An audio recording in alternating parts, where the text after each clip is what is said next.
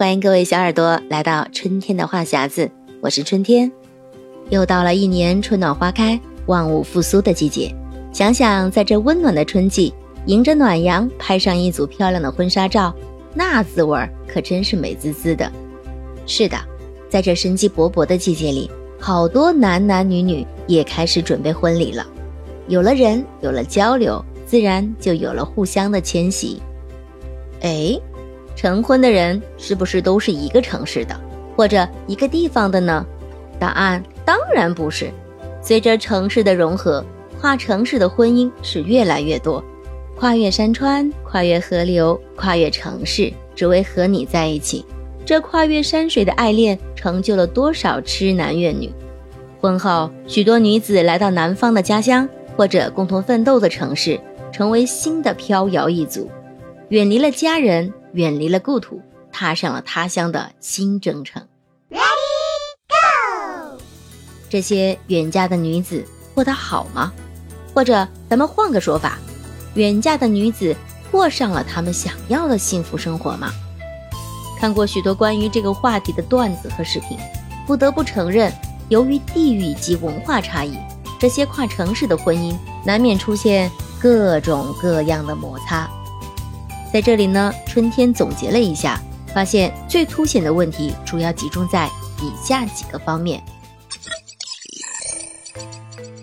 一、胃口差异，这生而为人，避免不了吃喝拉撒，吃排在首位；而这地域的差异，则造就了不一样的饮食习惯，南甜北咸，东辣西酸，不同地域长大的人。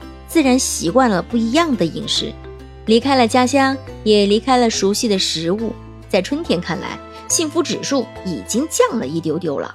哦，二，语言差异。关于这一点，春天最近看到了不少生活在国内的外国 UP 主们吐槽，说他们在自己的国家都告诉身边的人，他们学的是中文，可是到了国内，在一个城市待过一段时间之后。前往另一个城市，这时候他们才发现语言原来是有可能不通的。是的，如果生活在北方的朋友前往南方生活，想必语言障碍一定是除了吃之外最凸显的问题。一三文化差异，这个部分要列举的东西可就太多太多了。在这儿就说说每个女生都有可能遇到的问题，那就是坐月子。嗯，说到婚姻啊，坐月子似乎总是一道迈不过的坎儿。有很多的段子都是调侃各地关于这个部分的，例如是吃小米鸡蛋和红枣，还是鸡肉猪脚鱼汤？是否长衣长袖，还是为了保持恒温的二十六度打开空调呢？总体来讲，我们说到婚姻该不该远嫁，其实更应该考虑的是彼此的相互包容与理解。毕竟婚前的年岁里没有对方的参与，出现各种的不对付也是常理之事。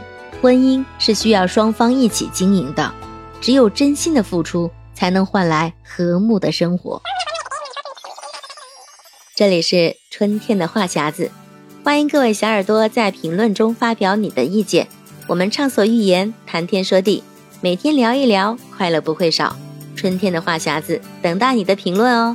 如果你喜欢本期话题，记得点赞、评论和转发。我们下期再见。